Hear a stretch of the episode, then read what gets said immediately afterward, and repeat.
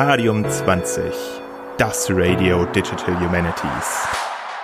Herzlich willkommen zur heutigen Folge von Radium 20, dem Radio Digital Humanities. Schön, dass ihr heute alle wieder eingeschaltet habt. Ich bin Jonathan und mit mir heute dabei sind meine beiden strahlenden Co-Hosts Lisa und Mareike. Hallo. Hi. Heute haben wir eine neue Interviewfolge für euch. Das Thema ist digitales Publizieren und dazu haben wir aus der AG Digitales Publizieren aus dem Verband für Digital Humanities im deutschsprachigen Raum Timo Steyer eingeladen. Und ja, ich freue mich, dass du da bist und dass du dir Zeit für uns genommen hast. Ja, hallo und äh, vielen Dank für die Einladung. Ich freue mich auch sehr auf das Interview und das Gespräch, was wir jetzt gleich führen werden. Magst du dich für die ZuhörerInnen auch mal kurz vorstellen, wer du so bist und was du so machst? Ja, sehr gerne. Also wie du schon gesagt hast, mein Name ist Timo Steyer. Ich bin von Haus aus eigentlich Medievist, also Mittelalterhistoriker, ähm, habe nach dem Studium sehr, sehr lange Zeit an der Herzog-August-Bibliothek in Wolfenbüttel gearbeitet, dort in ganz unterschiedlichen Projektkontexten. Und diese Projekte hatten alle gemeinsam, dass sie etwas mit Digitalisierung und Digital Humanities zu tun haben. Ich war unter anderem auch tätig im Forschungsverbund Marbach-Weimar Wolfenbüttel und seit dem Jahreswechsel bin ich an der Universitätsbibliothek in Braunschweig tätig, leite dort das Referat für Informationskompetenz und bin Fachreferent für die Fächer Anglistik, Germanistik und Geschichte.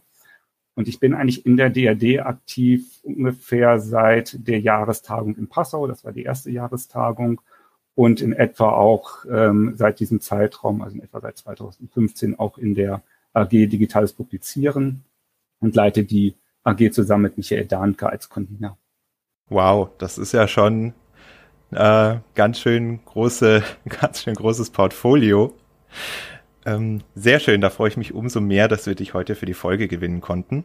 Für den Anfang hatte sich die Frage eigentlich bewährt, ähm, aus welchem Bedarf heraus die AG entstanden ist. Also was waren so die Anfänge? Wie äh, seid ihr überhaupt auf die Idee gekommen, eine AG zu digitalem Publizieren zu gründen? Was war das Desiderat in der Community? Und äh, genau, wie hatte das Ganze angefangen? Also der Beginn der AG war nach der Jahrestagung in Passau. Ich glaube, es war so im Herbst. Und es gab ein erstes Treffen an der Herzog-August-Bibliothek in Wolfenbüttel. Und ähm, initiiert hat das damals Thomas Stecker, der auch ähm, jahrelang im DAD-Vorstand war, aktuell die äh, Bibliothek, die Hessische Landesuniversitätsbibliothek in Darmstadt leitet. Und er hat ähm, von sich aus dieses Treffen initiiert, weil er meint, es gibt so viele Fragen, zum Thema digitales ähm, Publizieren. Und wir müssen uns ja jetzt auch ein bisschen zurückversetzen äh, in etwa das Jahr 2015 und damals war die Bestandsaufnahme ähm, von uns allen, die da damals bei diesem Treffen da waren, Mensch, das digitale Publizieren bietet doch so viele Potenziale und Möglichkeiten, auch neue Wege für die Wissenschaft, nicht nur Darstellungsformen, sondern auch ermöglicht neue Fragen, neue Arten von Publikationen und ähm, wir haben alle gesagt, irgendwie werden diese Potenziale noch nicht so richtig ausgenutzt. Wir verbleiben doch sehr stark im traditionellen, analogen Publizieren. Und ich glaube, das war, auch wenn es jetzt das sich jetzt erstmal sehr allgemein anhört, dass dieser Rat, was wir erkannt haben. Und bei diesem ersten Treffen, was auch sehr gut äh, besucht war, ich weiß die genaue Teilnehmerzahl nicht, aber der Raum war schon ausgebucht, der Seminarraum. Ich würde jetzt sagen, so um die 25 Personen. Und das Spannende war, die Teilnehmenden kamen aus ganz unterschiedlichen Ecken und Richtungen. Also wir hatten Leute aus der Bibliothek, wir hatten Leute aus unterschiedlichen Fachbereichen von Hochschulen, wir hatten auch Vertreter von Verlagen dabei.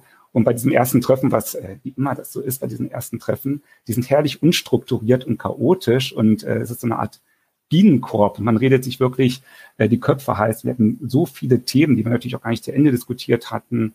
Ähm, und der Nachmittag verflog so schnell und äh, da war dann einfach die Feststellung, wir brauchen äh, eine AG, um uns weiter auszutauschen und äh, diese Themen dann auch strukturierter an, anzugehen. Und äh, das war eigentlich der Hintergrund und aus dieser Initiative, aus diesem ersten Treffen äh, wurde dann die AG Digitales ähm, Publizieren im DAD-Verband. Das heißt, ihr seid also aus dem ganz traditionellen Publizieren von Artikeln entstanden Nee, nicht ganz. Also eigentlich war es eher so, dass die Gruppe sich zusammengesetzt hat aus Leuten, ähm, die gesagt haben, bisschen salopp formuliert, Mensch, dieses traditionelle Publizieren, ähm, das ist schon schön und gut und wir sind es gewohnt und es funktioniert auch, aber wir wollen irgendwie mehr und das digitale Publizieren ist auch mehr als einfach PDFs ins Internet zu stellen. Und ähm, da möchten wir ran. Also ich vielleicht auch so ein bisschen missionarisch. Wir wollen darauf aufmerksam machen. Wir wollen aber auch selber vielleicht auch so ein bisschen experimentieren und ausprobieren, welche Richtung kann es gehen. Und das waren wirklich ganz, ganz unterschiedliche Fragen. Das waren Fragen wie, äh, was ist überhaupt eine digitale Publikation? Fragen, wie zitiert man überhaupt eine digitale Publikation korrekt?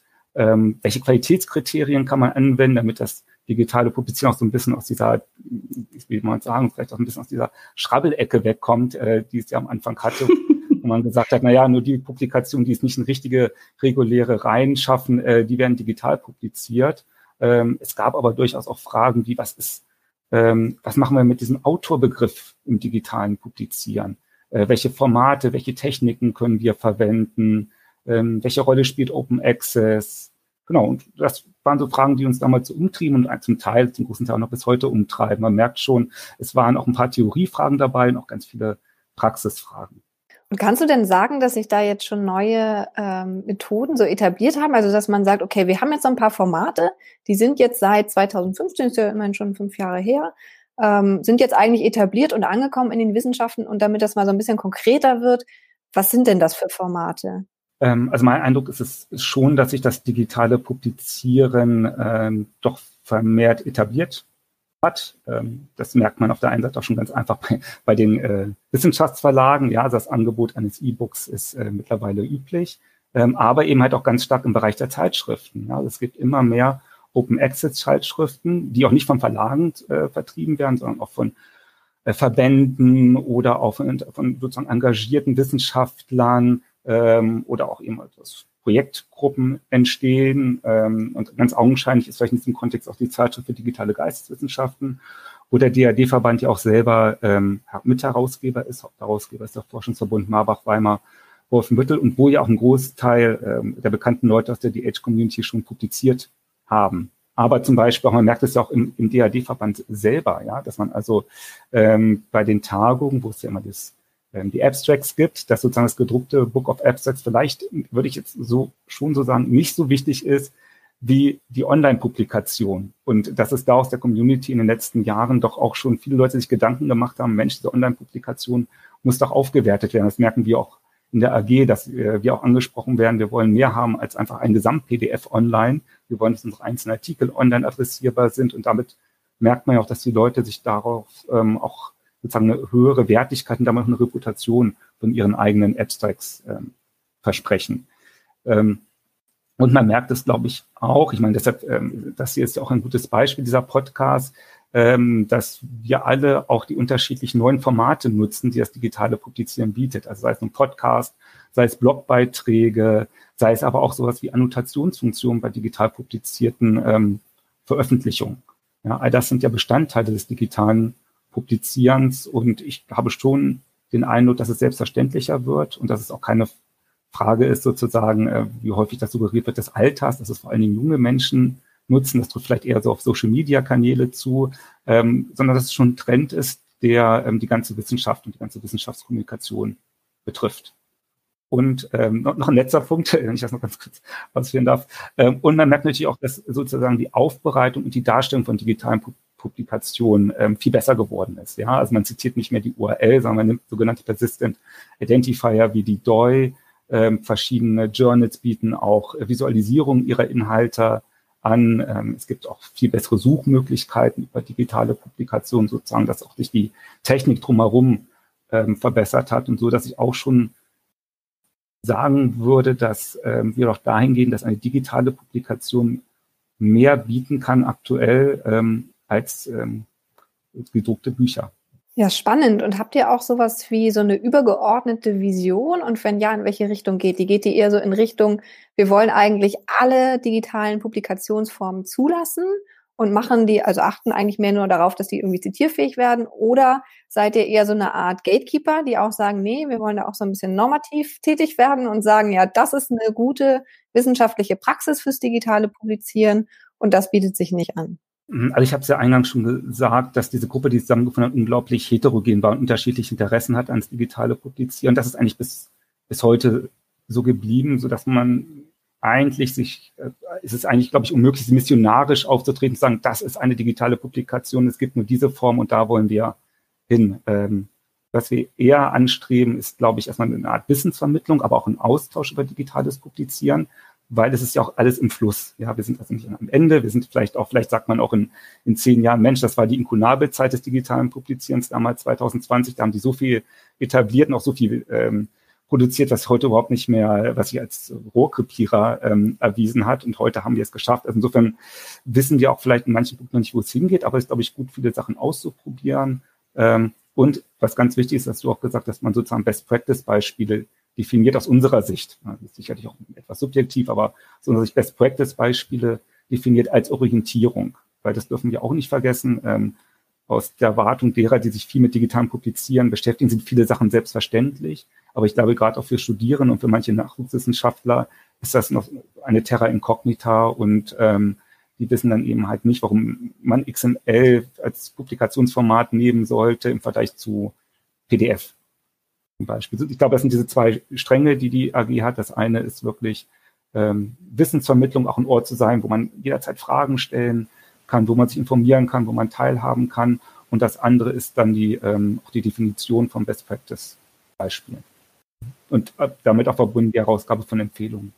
Ich muss auch sagen, mir war jetzt gar nicht bewusst, wie viele Bereiche das eigentlich äh, auch betrifft, das digitale Publizieren. Vielleicht kannst du auch schon mal erzählen, ähm, ihr als AG, was genau macht ihr dann eigentlich, um diese Best-Practice-Beispiele zu entwickeln und sie auch festzuhalten, vielleicht auch verfügbar zu machen? Wie sieht denn so eine Aktivität bei der AG Digitales Publizieren vielleicht aus?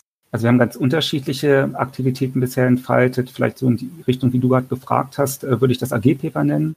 Wir haben 2016 ein erstes AG-Paper erstellt. Das kann man online abrufen zum Stand des digitalen Publizierens. Und das adressiert genau diese Fragen. Also was ist ein, überhaupt eine digitale Publikation?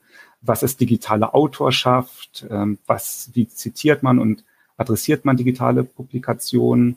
Welche Qualitätssicherungsmaßnahmen gibt es? Und ähm, welche Rolle spielt Open Access? Ja, ich glaube, ich hoffe, ich habe alle Themen jetzt genannt. Die haben wir damals in einem Paper adressiert, was sich aber auch gezielt an äh, Personen richtet, die mit diesem Thema noch nicht ähm, so viel Berührung hatten. Und wir haben damals aber auch ähm, Empfehlungen ausgegeben an die Community, das heißt sozusagen auch an, Studierende, an Wissenschaftler, worauf sollten sie achten bei den einzelnen Punkten, aber auch an Universitäten und Fördergeber. Punkte, die, die aus unserer Sicht damals identifiziert haben. Und wir sind aktuell ähm, dabei, das Paper zu überarbeiten. Das ist fast fertig. Ähm, es sind sogar ein paar neue Punkte hinzugekommen, zum Beispiel ein Kapitel zu Publikationsinfrastrukturen.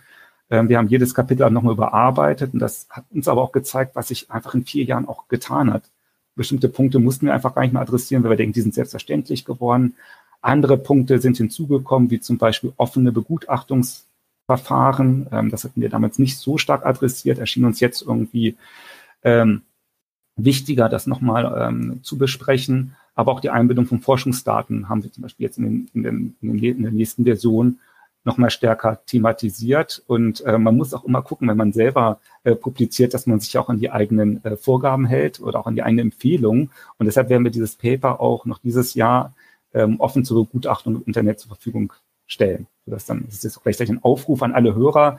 Äh, wenn ihr die Mitteilung bekommt, dass dieses Paper publiziert ist, beteiligt euch doch bitte und gerne äh, an dem Begutachtungsverfahren. Ja, wenn ihr uns die, äh, den Link gebt zu dem bisherigen Paper und da wird ja wahrscheinlich dann auch das neue erscheinen, werden wir das natürlich auch in den Show Notes gerne verlinken. Ja, also wir werden das, ähm, das alte Paper ist noch auf einer eigenen AG-Website. Ähm, wir werden das neue Paper aber wahrscheinlich an einem neuen Ort ähm, publizieren, wo es einfach mehr ähm, wahrgenommen wird. Aber ich, äh, wir haben da jetzt unterschiedliche Optionen und ähm, wissen noch nicht ganz genau, in welche Richtung wir tendieren. Vielleicht wird es auch in einem Open Access Journal publiziert. Ist auf jeden Fall eine wahnsinnig spannende Sache und es betrifft ja einfach auch jeden, der in der Wissenschaft irgendwie unterwegs ist. Also da kommt man ja eigentlich gar nicht umhin, äh, Dinge publiz äh, publizieren zu müssen. Ähm, deswegen hat es mich auch nicht so überrascht, als du meintest, dass am Anfang sehr, sehr viele Leute Interesse an der AG bekundet haben. Aber wie hatte sich denn so die AG über die Jahre entwickelt? Also wir haben jetzt ein bisschen was vom Anfang gehört, dass da sehr viele äh, Leute Interesse hatten. Ähm, wir haben jetzt äh, auch so verschiedene Aktivitäten schon, ähm, hast du erzählt, was ihr gemacht habt. Ähm, aber kannst du so eine ja, so eine Entwicklung irgendwie. Also ich meine, die AG hat jetzt immerhin schon fünf Jahre und wie du gesagt hast, das haben sich einige Dinge auch technisch verändert oder in den Publikationsstandards. Ähm, aber wenn du jetzt so, eine, so einen Vergleich irgendwie ziehen müsstest, also wie hat sich die AG sowohl was die Personen, die Mitglieder betrifft, verändert? Mhm. Also sind äh, heute genauso viele in der AG wie damals und sind das dieselben Leute oder habt, haben sich das auch, ähm, gab es da auch Veränderungen und haben sich die Themen und Themenschwerpunkte verändert ähm, im Lauf der Jahre, beziehungsweise auch so, ja, so Dauerprojekte, die ja jede AG irgendwie auch hat? Also die AG, vielleicht sage ich noch ein paar Worte zu der Struktur der AG. Ähm, Mitglied wird man, wenn man die Mailingliste der AG abonniert. Ähm, das kann man ganz einfach tun über die Homepage des DAD-Verbandes. Und wir haben gesagt, einfach jeder, der die Mailingliste abonniert hat, interessiert sich für dieses Thema und ist damit sozusagen aus unserer Perspektive Mitglied. Ähm, die aktuellen Abonnentenzahlen liegen so bei, ich glaube, 56, 57 Abonnenten. Diese Zahl ist so seit zwei, drei Jahren ähm, stabil geblieben. Also es gibt immer mal Leute, die auch ababonnieren, dann gibt es Leute, die dazukommen.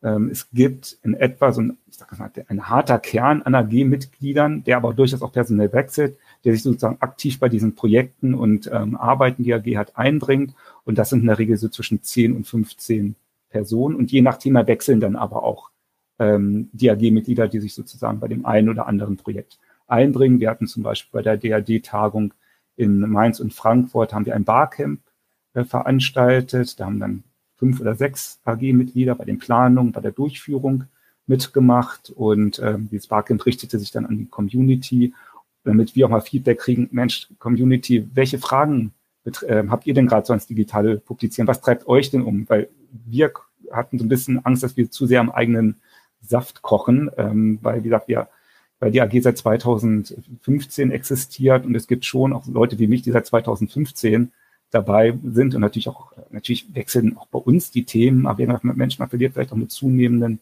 Dauer vielleicht auch so ein bisschen den Kontakt zur Basis und deshalb probieren wir schon über solche Formate wie das Barcamp neue Leute ähm, auf die AG aufmerksam zu machen, neue Themen ähm, in die AG einzuwärmen und damit auch neue Mitglieder. Auch das, äh, ich benutze die Situation jetzt auch gleich mal als Aufruf, also der sich um diese wer sich rund ums digitale Publizieren interessiert und Fragen hat oder auch einfach nur Informationen benötigt, kann gerne ähm, auf AG zukommen, die Mailingliste abonnieren und wir haben organisatorisch haben wir immer zwei Treffen im Jahr. Ein Treffen auf der DHD. Ähm, das ist eher so ein Treffen, wo wir über das letzte Jahr, das letzte Jahr zurückblicken, über die Tätigkeiten berichten, aber auch definieren, was wollen wir denn ähm, an neuen Aktivitäten entfalten. Und dann gibt es immer noch ein Arbeitstreffen im Herbst des Jahres, wo dann wirklich ähm, konkret geguckt wird, welche Arbeiten stehen an, was haben, was haben die einzelnen Arbeitsgruppen gemacht und ähm, was können wir denn für die nächste DAD oder auch woanders einreichen. Und bei diesen Arbeitstreffen, das machen wir immer an unterschiedlichen Orten. Wir waren schon in Graz, in Berlin, ähm, auch in Darmstadt, auch in, auch in Wolfenbüttel. Da werden dann wirklich die Arme hochgekrempelt und es wird äh, ein oder zwei Tage sehr intensiv gearbeitet. Du hast, glaube ich, noch gefragt, welche Themen ähm, es so gibt oder welche Änderungen sich ergeben haben. Ähm, es gibt Dauerbrenner, das ist, ähm, das sind immer so Fragen, die ich vorhin auch schon kurz genannt habe. Was ist überhaupt eine digitale Publikation? Worauf muss ich als Autorin oder als Autor denn achten, wenn ich digital publizieren möchte? Ja, also zum Beispiel, daraus entwickeln sich auch neue Fragen, ähm, wie zum Beispiel, welche Verlage sind denn vertrauenswürdig? Ja, welche Verlage bieten mir denn auch die die Reputation als Wissenschaftler. Ja, es gibt ja auch in letzter Zeit äh, vermehrt Beispiele von Verlagen, ähm, die eher, wie man sagen, vielleicht eher aufs Geld aus sind und nicht auf die ähm, Reputation auch nicht vertrauenswürdig sind ähm, als Publikationsorte. Ähm, ein anderer Evergreen, den wir eigentlich bei je, auch beim Barcamp hatten, ähm, ist dann auch die Frage, wie bildet man zum Beispiel auch Autorschaft ab? Digital haben wir ja sozusagen nicht nur den Autor, sondern wir haben vielleicht auch den Programmierer, der mitgewirkt hat. Wir haben den Layouter oder den Layouter, aber wir haben auch eine Person, die die Forschungsdaten generiert hat. Und all die wirken ja an der Publikation mit. Und wie kann man die denn adäquat abbilden und nicht nur denjenigen oder diejenige, die den Text geschrieben hat. Das sind Punkte, die häufig adressiert werden. Neu hinzugekommen sind vor allen Dingen die Frage, wie kann man andere äh, Medien einbinden, also jetzt nicht nur Text und Bild, wie wir das auch beim Druck kennen, sondern zum Beispiel Forschungsdaten oder interaktive Elemente wie, wie Visualisierung oder Netzwerke, welche Möglichkeiten gibt es da, welche Best-Practice-Beispiele gibt es? Und wie kann man diese Sachen dann auch Langzeit archivieren. Das sind neue Themen, die zuletzt auch bei der AG aufkamen, die wir zum Teil noch nicht abschließend besprochen haben, wo es natürlich auch schwierig ist, solche Themen dann teilweise auch anzureißen, weil es natürlich auch einfach an Umsetzungsbeispielen ähm, fehlt. Es hilft manchmal beim digitalen Publizieren wirklich auf die Naturwissenschaften zu gucken, weil die haben manchmal doch schon so einen kleinen Vorsprung an Innovation und äh, da findet man manchmal ganz gute Anregungen. Jetzt kleiner Tipp.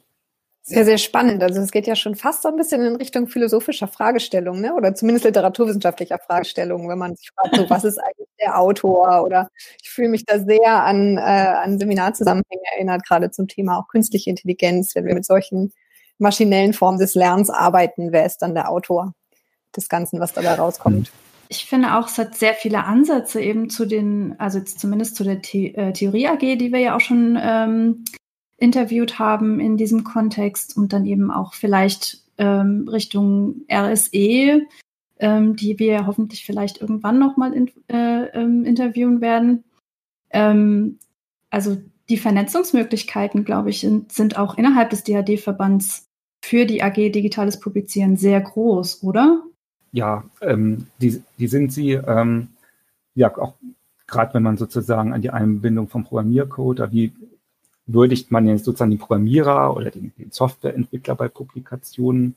Ähm, da gibt es schon starke Überschneidungen und da fällt mir auch gerade noch eine äh, Überschneidung vielleicht zu den AGI-Datenzentren noch ein, denn wir haben ja mittlerweile bei digitalen Publikationen sozusagen eine, die Textsicht, die man am Bildschirm sieht, ja, die häufig in HTML vorliegt und bei vielen Publikationen, auch gerade im, auch im Bereich digitale Edition, haben wir dahinter liegend ja sozusagen eine, ein Dateiformat XML, äh, häufig codiert in TI, ähm, aus der diese Ansicht generiert wird. Und diese beiden müssen aber nicht deckungsgleich sein. So was zitiert man denn?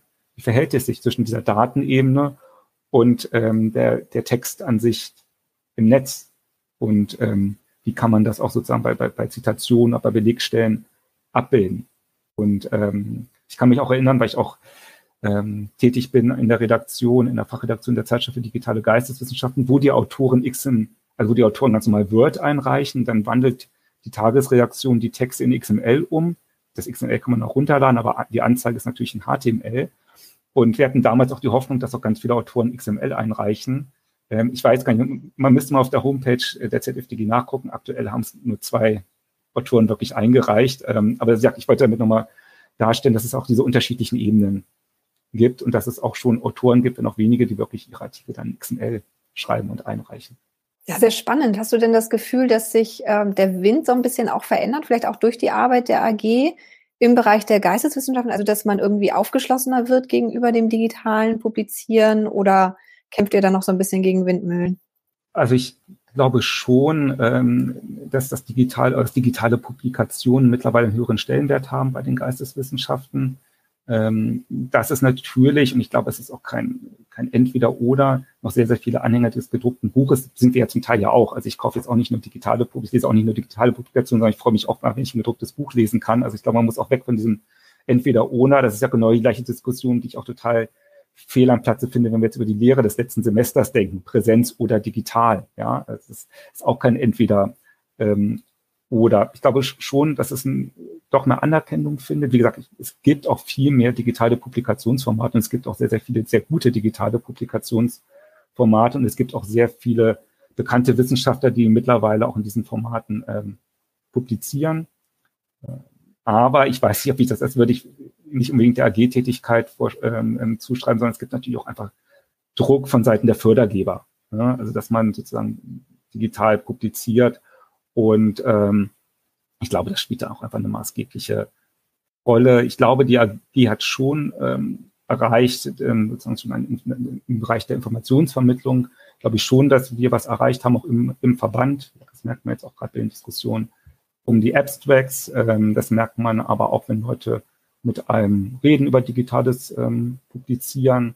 Ähm, wobei man natürlich auch mal so ein bisschen aufpassen muss. Ich glaube, der DAD-Verband ist sehr, sehr aufgeschlossen und auch sehr innovativ, sowohl als Verband wie auch natürlich von den, von den, von den Mitgliedern. Ich glaube, das spiegelt jetzt nicht die gesamte ähm, Geisteswissenschaft wider. Ähm, aber man muss auch klar sagen, dass natürlich auch die Verlage mittlerweile, also viele Verlage auch sehr, sehr gute digitale Publikationsangebote aufgebaut haben. Ne? Und das war so um 2015 15, 14 rum, hat, ist meine Wahrnehmung, war es noch ein bisschen anders, dass die Verlage doch eher sozusagen an dem, äh, an dem gedruckten Buch, in den etablierten Geschäftsmodellen äh, gehangen haben. Und diese ganzen Entwicklungen führten einfach dazu, dass digitales Publizieren mittlerweile doch etabliert ist, aber, das kommt, kommt das berühmte Aber, aber vielleicht auch in einem Maß, wo wir als AG sagen würden, das ist eigentlich nicht sozusagen die Spitze des Eisberges, sondern wir stehen noch am Anfang, weil ein PDF-Dokument ist für uns, ist schon eine digitale Publikation, aber eine digitale Publikation, die sehr, sehr viel äh, Potenzial einfach ähm, vermissen lässt im Vergleich zu anderen Publikationsformen.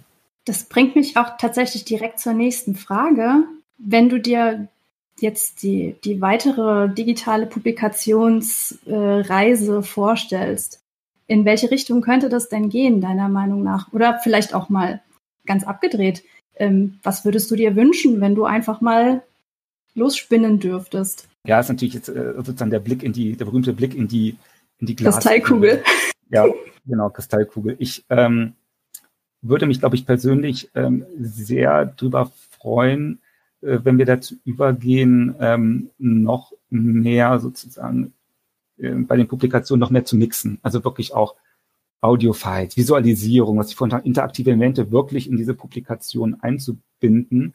Und man könnte sich auch zum Beispiel vorstellen, dass wenn ich, wenn ich was ähm, von einer anderen digitalen Publikation zitiere, das nicht mehr auf den Link klicken muss, sondern ich gehe auf den Beleg und das wird mir automatisch eingeblendet. Es wird von der anderen Publikation rübergeholt und ich habe sofort die Belegstelle. Ja, also Wissenschaft würde durch ja viel transparenter und nachvollziehbarer werden und in diese Richtung äh, würde ich ähm, ähm, sehr gerne gehen wollen. Ich persönlich könnte mir, und das ist ja auch ein Trend, das habe ich vorhin vergessen, den wir beobachten, dass es immer mehr Veröffentlichungen gibt, wo nicht wo es nicht nur einen Autor gibt, eine, eine Autorin, einen Autor, sondern wo sozusagen eine Gruppe schreibt. Ja, das ist, das ist ein Trend, den wir ähm, beobachten können.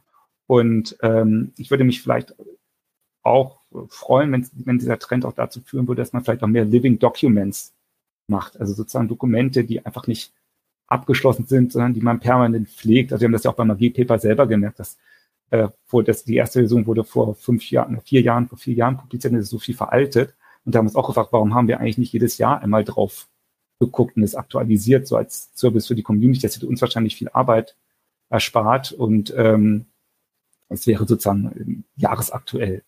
Ähm, ich glaube auch, ähm, auch wenn wir jetzt, wir können ja auch weggehen, was ich vorhin gesagt habe, von der Einbindung von so großen Sachen wie Forschungsdaten, Visualisierung, aber auch einfach vielleicht mal so Twitter-Tweets äh, mit einbinden. Das sieht man ja schon ab und zu bei Tageszeitungen, die dann die berühmten äh, Tweets von Trump einblenden. Äh, einblenden. So könnte man es natürlich vielleicht auch bei Tagungsberichten ähm, machen oder andere Social-Media-Kanäle oder Angebote. Ähm, ja, ich glaube, in diese Richtung würde ich mich freuen. Ähm, das ist vielleicht nicht so ganz visionär, sondern kann man vielleicht schon in ein paar Jahren umsetzen. Und äh, das Zweite, worüber ich mich ähm, freuen würde, ist, wenn wir das Zitieren bei digitalen Publikationen erleichtern, weil wir da noch stark so auf, am gedruckten Buch hängen. Manchmal gibt es also fortschrittliches aktuell, wenn es eine Abschnittszählung gibt, die man zitieren kann. Aber eigentlich wäre es doch super, ich gehe mit dem Mauszeiger über eine Textstelle, markiere die und dann kriege ich automatisch einen persistenten Link, den ich bei mir einbetten kann. Über so eine Funktion würde ich mich auch sehr freuen. Das klingt echt wahnsinnig spannend und ich denke, das wird auch alle, also dieses Thema wird uns alle in, in der Zukunft im Prinzip permanent begleiten. Und wir haben ja jetzt vorhin im, im Vorgespräch auch schon festgestellt, dass das Radium 20 Team eigentlich ja auch Mitglied der AG werden müsste. Ähm, wie, wie müsste ich das denn machen, wenn ich äh, Mitglied werden wollte? Also welche Partizipationsmöglichkeiten bietet die AG, an wen richtet sie sich und wie, welche Schritte muss ich unternehmen, wenn ich bei euch mitmischen möchte? Also mitmischen ähm, gibt es zwei Wege. Das eine ist wirklich die Mailingliste abonnieren, dann wird man äh, informiert über alle Termine und auch über die Tätigkeiten der AG. Wenn man die Mailingliste nicht abonnieren möchte, kann man aber auch einfach eine E-Mail schicken an die Convener, also entweder Michael Danko oder mich und sagen, ich möchte mich einfach informieren oder ich habe eine Frage, die ich gerne ähm, einbringen möchte oder ein Thema. Das kann man dann entweder beim nächsten Treffen machen oder wenn es jetzt dringend ist, ähm, schicken wir dann die Frage sozusagen einfach innerhalb der AG rum, diskutieren die und geben auch gerne Feedback. Wir hatten zum Beispiel auch schon mal Fragen von, von jemandem, der nicht wusste, wo er, ähm, wo, man, wo er seine Masterarbeit publizieren kann, ob wir da mal so einen Tipp geben, worauf er, worauf er achten muss und so weiter. Also solche Fragen gibt's auch. Also wir sind offen für alle. Das heißt, man muss keine Vorkenntnisse haben, man muss auch kein Thema einbringen. Es reicht auch allgemeines Interesse. Ähm, aber wenn man ein Thema hat oder eine Frage, kann man die sehr, sehr gerne äußern. Und natürlich findet ihr wie immer alles verlinkt in den Show Notes. Damit nähern wir uns auch schon so allmählich dem Ende unserer Folge. Hast du denn noch irgendwas, Timo, was du sagen würdest, was, äh, wenn man über digitales Publizieren spricht, nicht unerwähnt bleiben darf, was wir jetzt bis jetzt noch nicht thematisiert haben? Eine Sache würde ich gerne noch betonen und dann würde ich noch gerne äh, eine kleine Werbeeinblendung ähm, machen, aber ich betone zuerst, wie mir wichtig ist. Ähm, was ich auch beobachten kann, ich gebe auch Kurse zum digitalen Publizieren an der TU Braunschweig, ist, ähm, dass die, ich nenne das jetzt einfach mal Wissensschere, doch schon nach wie vor weit auseinander klafft. Das heißt, wir haben schon viele Leute, die sich mit digitalen Publizieren beschäftigen, auch weil sie digital publiziert haben, die auch keine Berührungsängste haben, äh, sich bei Twitter zu äußern und die auch wissen, welche wissenschaftlichen Blogs es gibt, ähm, die auch wissen, was Open Access ist.